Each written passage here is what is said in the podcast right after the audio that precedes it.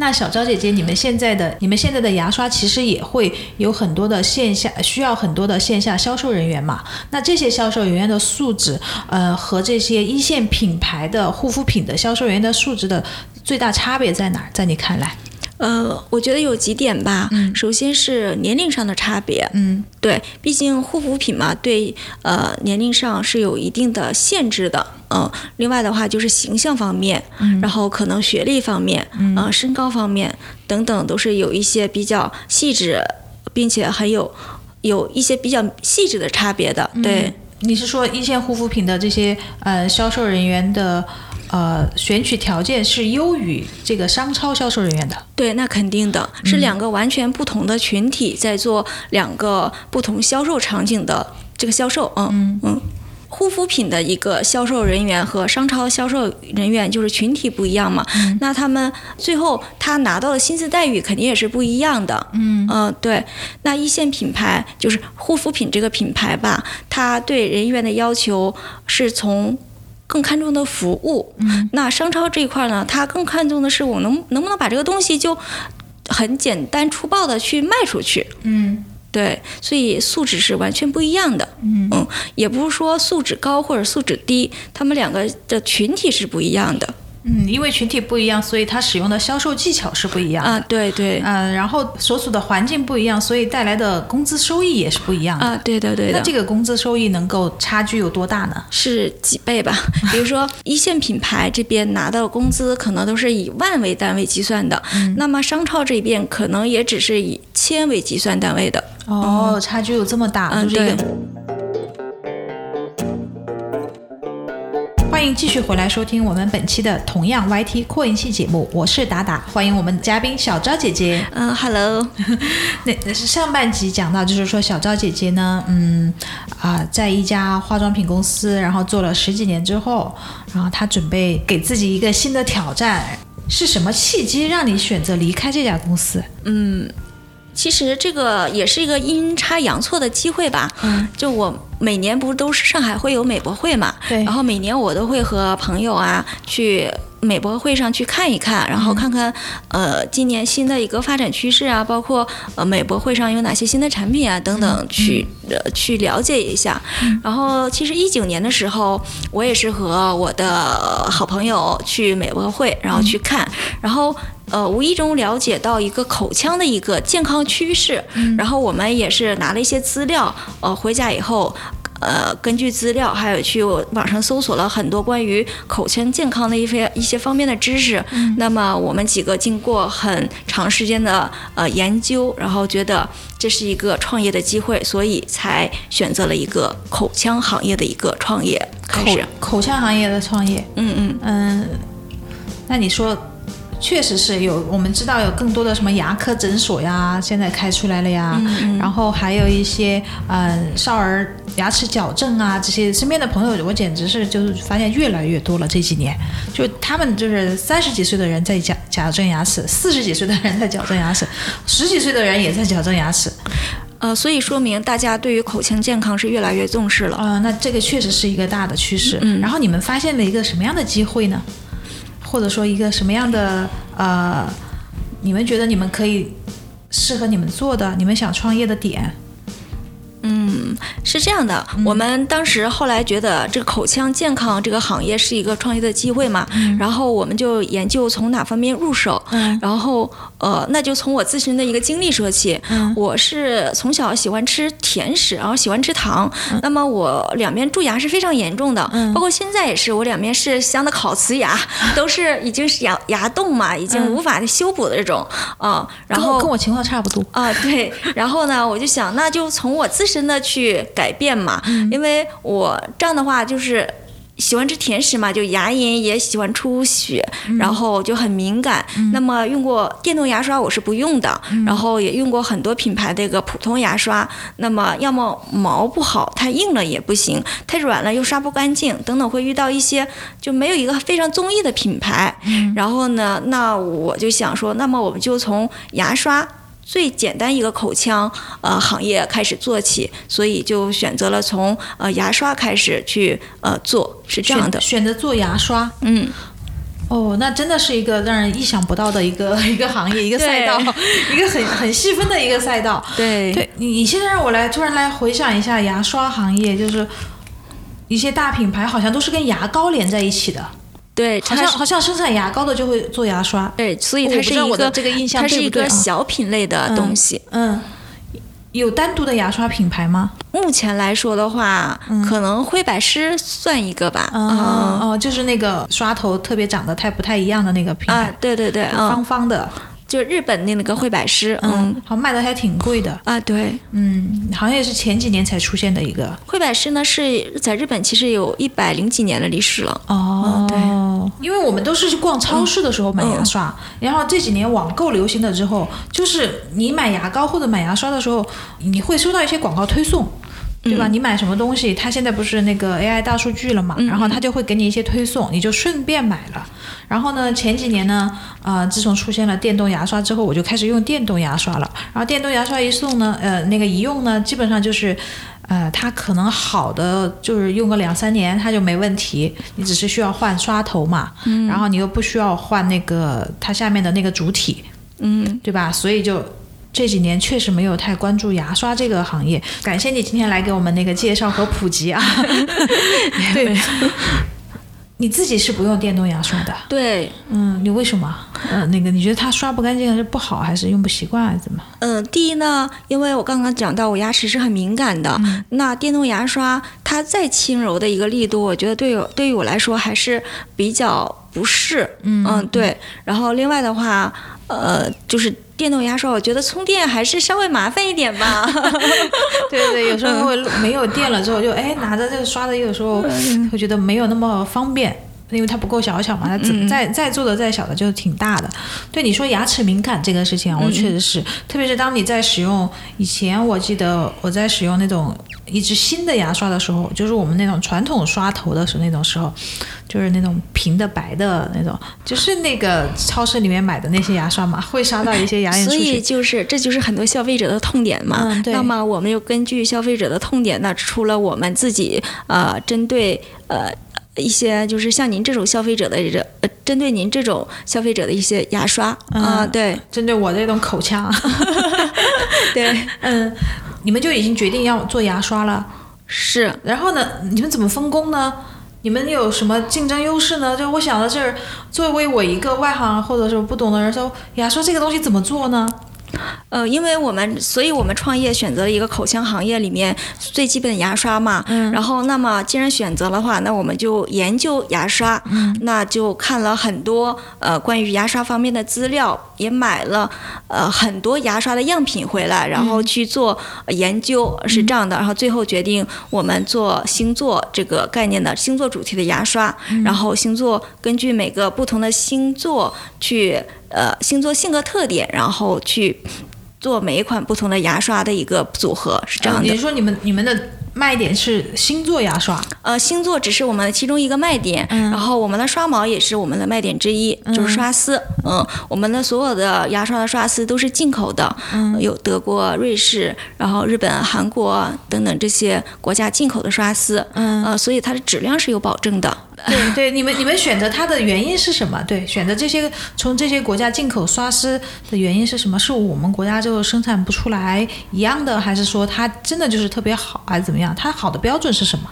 呃，比如说日本的东丽刷丝，它是给狮王和惠百狮呃提供刷刷丝的工厂，然后我们也是和他们合作的，是这样的。东丽就是那个东方的东，嗯，站立的立，丽是美丽的丽。哦哦，我说站立的立，那不是个那不是个影视公司吗？还是一个它是个动画公司吗？嗯，哦，它本身就是为这些我们知道的国际大牌的这些。然后牙刷，然后提供刷丝的，所以你们选择他们，你们觉得他们的产品有保证？对对对对对。那你十二星座以以星座为卖点的话，就是你们怎么去提取这些星座的元素来那个放入到你们牙刷上面去呢？你是通通过十二星座的个性，还有他们喜欢的颜色，还是什么这种？啊，都有的。我们主主要还是根据十二星座不同的性格特点，然后去。配和设计我们的呃牙刷，嗯嗯，性根据他们性格特点，对对，嗯，比如说双子座，双子座的话，我们是双支装，但是这个双支装是完全两只不同的，嗯，对，为什么这么设计呢？因为双子座在古希腊神话中，它是虽然他是双胞胎的一个王子，但是两个人性格完全不一样，所以我们也根据呃双子座的一个性格，包括他的神话故事，那么呃设计了这款双子座的牙刷，是这样的，那。像我们的射手座，射手座我们设计的就是一款折叠的牙刷。那射手座的性格特点呢，就是比较喜欢玩，然后出去浪一浪，嗯，所以呢就是方便携带，所以的话就 就就设计的是折叠的，然后方便携带的。嗯这个这款牙刷是这样的。嗯，那小昭姐姐你你是什么星座？我是巨蟹座。那巨蟹座的牙刷长什么样子？呃，巨蟹座的牙刷。它是稍微宽头的，嗯，然后它的清洁能力是比较强的那种三重直毛的方式。嗯，难怪呢，就是就是小赵姐姐，就我听见就是你喜欢什么样的样子，你就把它做成了 你喜欢的、适合你的那个样子，就是巨蟹座的，你就是个样本。因为当时这款就是我自己亲自选择的。嗯嗯。因为你前面讲说你们买了市面上很多的牙刷来做评测，牙刷怎么做评测？我我还记得就是我看过零食评测，然后就是敷面面评测，还有其他的，我从来没有看过牙刷评测。那牙刷的话，比如说从手。柄上就是呃手柄上去使用这个呃手柄那个方便啊舒适感啊等等这些方这些方面去评测，然后刷毛的话就像刚才说的软硬程度啊，然后它的直毛方式啊，然后它的刷头大小啊等等，我们各个细节各个方面都去做了评测，包括呃牙刷包装上。呃，去做一些研究，嗯，像我们拉瓦这个牙刷后面，它这个撕拉方式是非常特别的，嗯，它后面一撕就会把牙刷拿取出来。你是说它就是，嗯，就像我们买买一板牙刷或者买一支牙刷回去，我有时候会要抠。对 对，我要抠才能把那个抠出来。对对你一说到这个，我就有画面，因为我抠过好多支牙刷，所以我们也解决了这个问题。嗯嗯嗯，这就是从细节上改变一一件事情，是这样的。对对对，你说你们现在这个取用牙刷更方便是吧？对对对。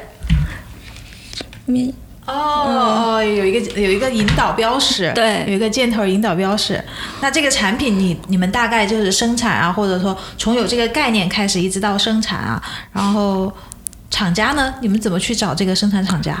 嗯，厂家也是和我们合作的，嗯，就是我们是以合作模式入股的方式去做的。嗯，对，因为产品概念出来了，你肯定要马上去找生产，生产了，然后你得呃定制它的标准的流程化的生产工艺，对吧？然后好，然后这个再加包装设计，嗯，对，然后包装设计完了之后，这个产品算是成型了，那啊卖给谁呢？对，产品出来了之后卖给谁是大家创业都都要。这个是卖给谁是我们最最相最先去考虑的问题嘛？因为比如说我们呃的消费群体是，如果说老年人的话，那我们设计的包装、设计的产品，包括价格等等很多元素，那是什么样子的？那如果年轻人的消费群体又是另外完全不一样的一种呃。一种模式，嗯，对，是呃，所以我们这个卖给谁是我们最先考虑的。那如果定位为年轻人的话，呃，那我们的包装是以什么样形式呈现给年轻人？然后年轻人喜欢什么样的包装才才才要就是才才能买单嘛？啊，对，是这样的啊。所以最开始是从设计方面，那我们这个是星座的一个概念嘛？星座概念的话，那我们星座这个包装的插画也是和呃迪士尼。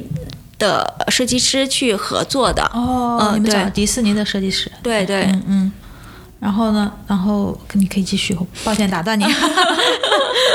那从开从最开始的定位到后面的设计等等，也是经历了大概半年多的一个时间。包括我们的设计稿也是大概改了十几次，十几次。对，然后一直不那个在调整。啊，对，就各种细节一直在调整，包括色彩方面啊，配配色方面，然后很小很小的一些包装细节啊，包装那个呃材料等等等等，全部一直在做各种磨合。嗯，这。这部分是你负责吗？是我们团队几个人一起去做这个事情的，嗯，就大家都过了才能过，是这个意思吧？对对对对，是的，是的，嗯。你们这个星座牙刷是我没有理解错的话，它应该就是针对主要消费群体应该是年轻人吧？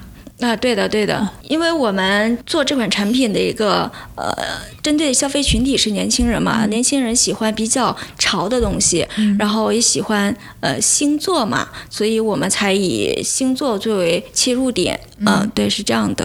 刚刚说你是巨蟹座，你觉得巨蟹座应该是一个什么样颜色的牙刷？呢因为我本身是巨蟹座嘛，那巨蟹座其实它最大的特点就是顾家。嗯啊，对，然后那个。这也是非常符合我自己的性格。好的，好的，嗯嗯。然后它的一个刷毛就是比较柔软，然后但是还是比较有那个就有力量吧。这个这个我能回答，三重刷毛，是不是？你 我记住了今天的知识点，你我我我能我能考好。是的，嗯，呃，巨蟹巨蟹呢，它是水象星座，所以选择了它的背景是淡蓝色，像海水一样的这种一种背景。嗯，但是画了一只呃蓝色和红色相结合的螃蟹，然后还有一个白色的那种边儿，就这只螃蟹很好看，它身上有一些很多的那种花纹。嗯，对，所以这个也是呃设计中的很多细节在里面。嗯，然后你们还加了什么那个啊刷毛的软度，然后再加了刷毛的。啊，像你刚才说的三重之矛，然后还加了一个守护星语。嗯，对对，嗯，哎，我我看你，我那个读一条啊，我跟大家分享一下他们巨蟹座是怎么写的啊。巨蟹座六月二十二号至七月二十二号，我亲切体贴。坚硬的外壳下是我柔软的内心。我使用极纤软的刷毛，用我最大的能力呵护你的牙龈，期待带给你贴心无感的刷牙体验。原谅我小小的情绪化，感谢选用我做你的守护星，我将全力守护你的牙齿健康。哦，它是有一个守护的这种概念在里面的。是的，啊，星座守护星语是：我是你的守护星。最爱家的寄居蟹，坚硬的外壳下是我柔软的内心。啊，我觉得好文艺哦，就非常文艺。这个读出来，这个就是产品已经生产出来了。那从哪儿找到第一个客户呢？哦，因为我们公司是在重庆的，嗯，呃，所以第一第一个客户呢也是在重庆，呃，是我们重庆的小伙伴去开发的，嗯嗯，你我你这指的第一个客户是指第一个就是零售客户，还是一个 那种 B 端客户？呃，因为我们在线下渠道走的是代理商的一个模式，嗯，所以我们呃第一个客户就是重庆永辉。永辉超市，我知道。对。然后，嗯，非常大的一个超市，然后卖的东西都比较，呃，偏平面化一些，基本上是你想象得到的日常使用的那些东西都有。啊，是的，是的，吃喝拉撒睡什么都有。对的，嗯。对，因为当时，所以当时第一个客户也是在重庆嘛，进了重庆永辉。当时的话，呃，是二零年八月份进场的，然后他们有一百多家门店，我们全部都进了。然后我们有十四款，成人呢做了十二款，就十二星座；儿童呢有两款。然后目前来看的话，呃，儿童是在永辉门店里面销售也是排前几的。嗯，对。对儿童牙刷，嗯，然后那因为你们做的比较专业嘛，因为你听前面你讲，那进这种这种永辉类这种类似的这种大型商超，他们有没有一些什么资质的要求啊，或者一些他们会不会觉得你们是一个初创公司？那不会不会，还是要看产品的。嗯，那他们觉得我们这个概念非常好，然后产品有有非常给力吧？对对，然后就也是快速的引进了我们产品。嗯嗯嗯，就相当于就是说它是一个寄卖，然后再通过一个一段时间才能就是呃怎么说，就是月结回款啊这种。嗯，因为我们找的是代理商的模式，那代理商呃和超市是直接合作的。哦，你们是和代理商直接那个？对对对，你们其实就是相当于就是通过代理商在和超市合作。对对，是这样的。那你在这个公司主要是负责哪一个部分的呃业务呢？也是做销售的，也是负责销售业务的。对。你当时就是出来就是创业之前，你有没有想过就是说呃会遇到一些什么样的问题啊或怎么的？后来你在你的实际工作中，你遇到这些问题了吗？创业可能有一百种不确定性嘛，那具体的话，说实话，呃，肯定会遇到各种各样的坎坷呀，然后各种各样的困难。但是既然决定创业嘛，那就要很积极的、乐观的心态去面对各种呃出现的各种事情，是这样的。我觉得心态摆正非常重要。啊对但是我现在想听的是你到底遇到了哪些坎坷和困难？我们听众朋友们最想听的也是这些。那你像我们要找代理商的，那嗯代理商不是说你去谈一个代理商就能一下子谈成的呀？对你可能一个代理商至少要拜访个几次以后，然后循序渐进的去呃达成合作呀，嗯这些都是非常非常正常的事情。嗯，这个算是，那不是你说正常，那就不困难呀。这个算是最困难的部分吗那很？多人觉得我拜访一次两次以后就嗯会有挫败感，会失去信心，会觉得我做的不成功，然后就会接下来就会放弃。嗯那对于我来说的话，那你。不是每个，如果成成不了客户的话，那成为朋友也好呀，那就慢慢去跟进嘛。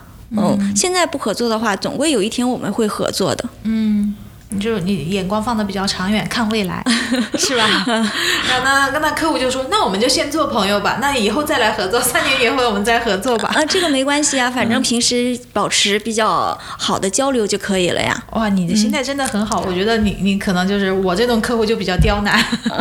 你们是几月？是一九年几月开始创业的？我们夏天，因为呃。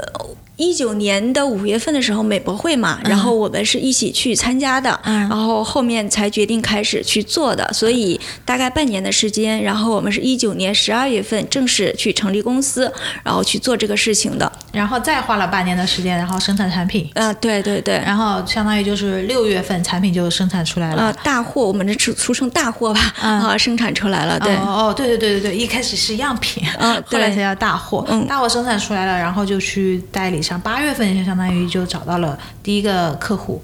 嗯，其实我们是边生产的时候，我们已经在接触代理商了，然后八月份是正式进场了，已经。嗯嗯嗯，就是已经有单子了嘛。那那个时候拿到第一笔单子，那可能心里就没有那么慌了嘛。啊，对，嗯，就我其实我们对我们自己的产品还是非常有信心的。嗯毕竟呃，我们因为我是做销售出身的嘛，嗯然后另外我两个伙伴也是做了十几年的呃业务，他们一直是从事的就是日化行业的这些经验。嗯，就是算是在行业内有一些经验。啊，对啊对经验丰富，对，然后大家都是做销售的。那一直到现在为止，现在已经是二零二零年的一月份了。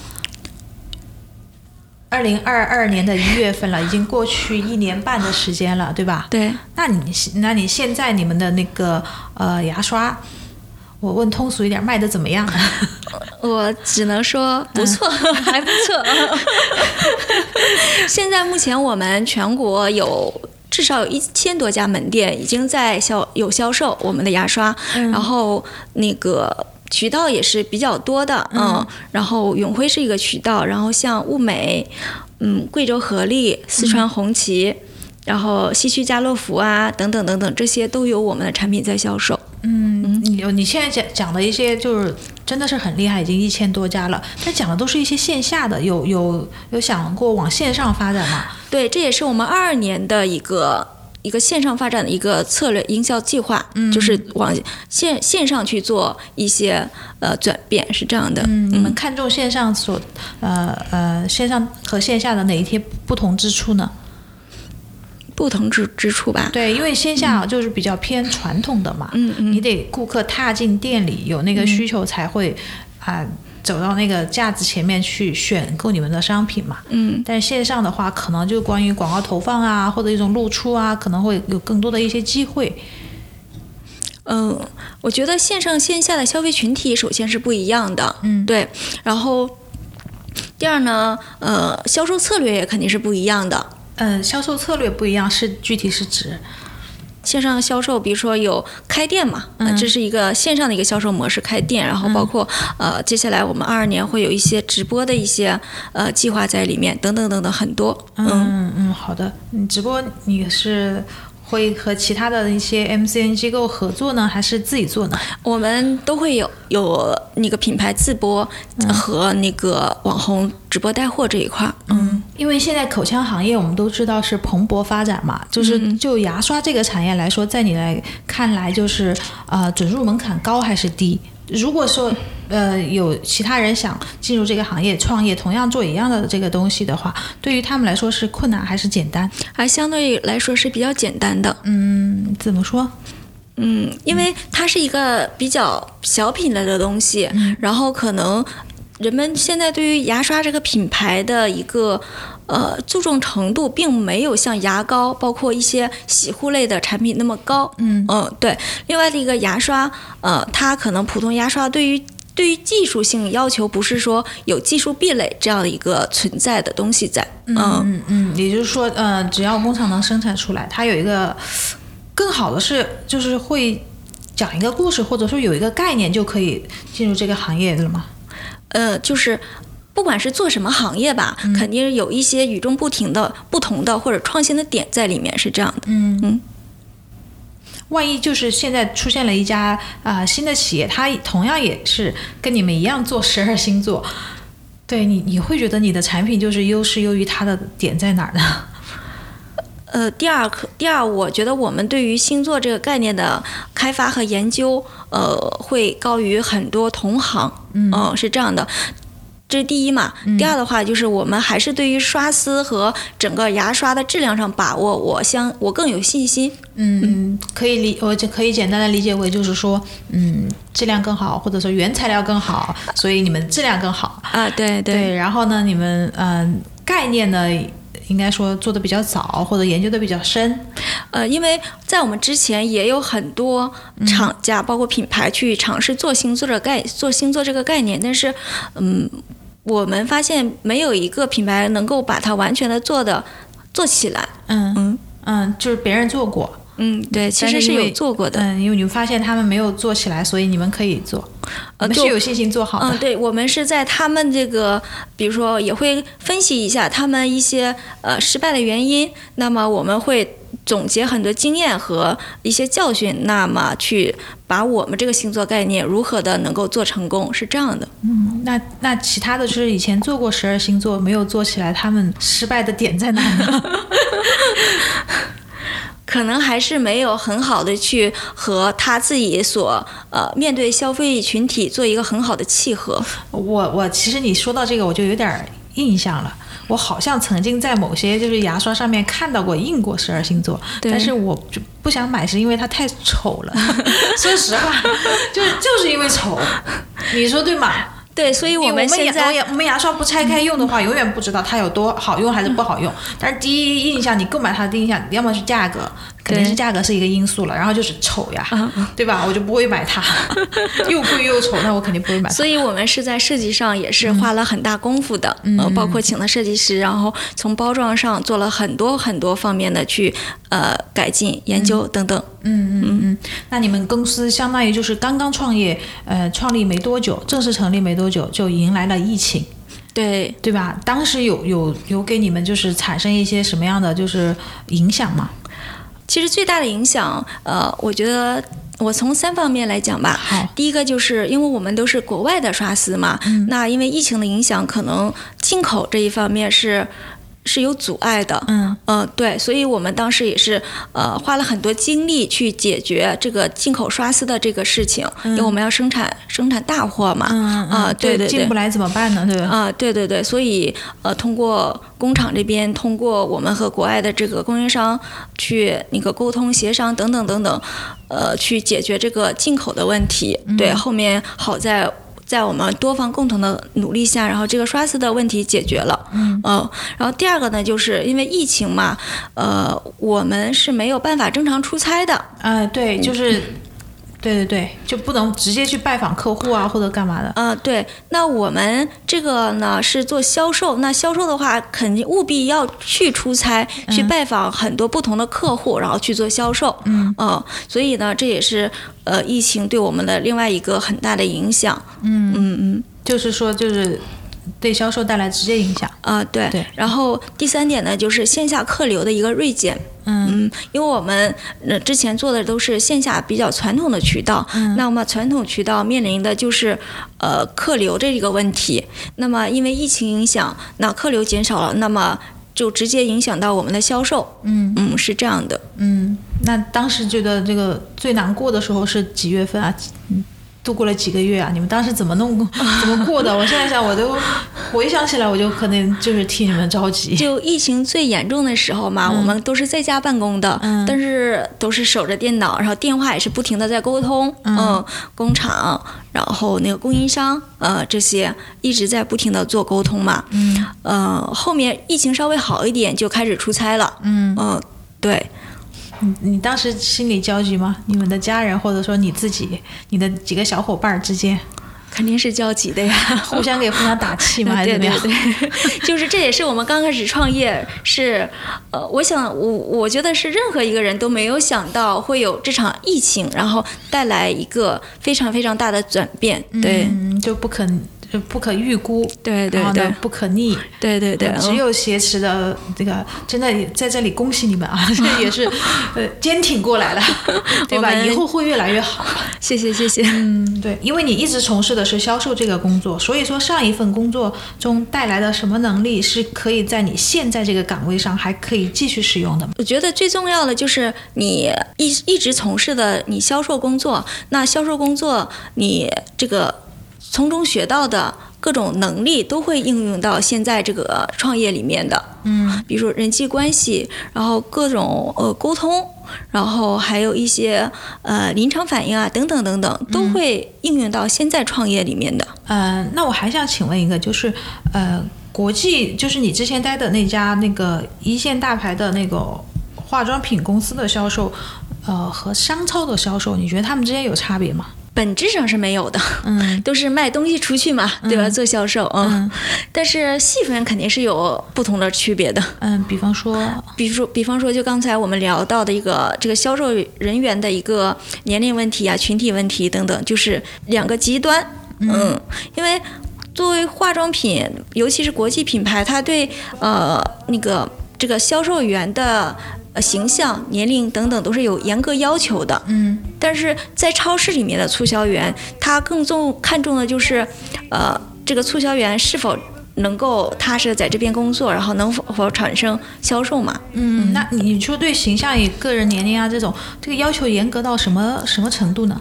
比如说一线品牌的，他们招的促销员不能超过三十五岁、啊等等，然后身高有一定要求，包括对学历啊等等都会有要求的。嗯，就是从身高、学历，然后到外貌、长相啊对个人谈吐，有嗯有可能还会多门语言这种的。我我说对的你就说对，我说我说的不对的就不对。单身有要求吗？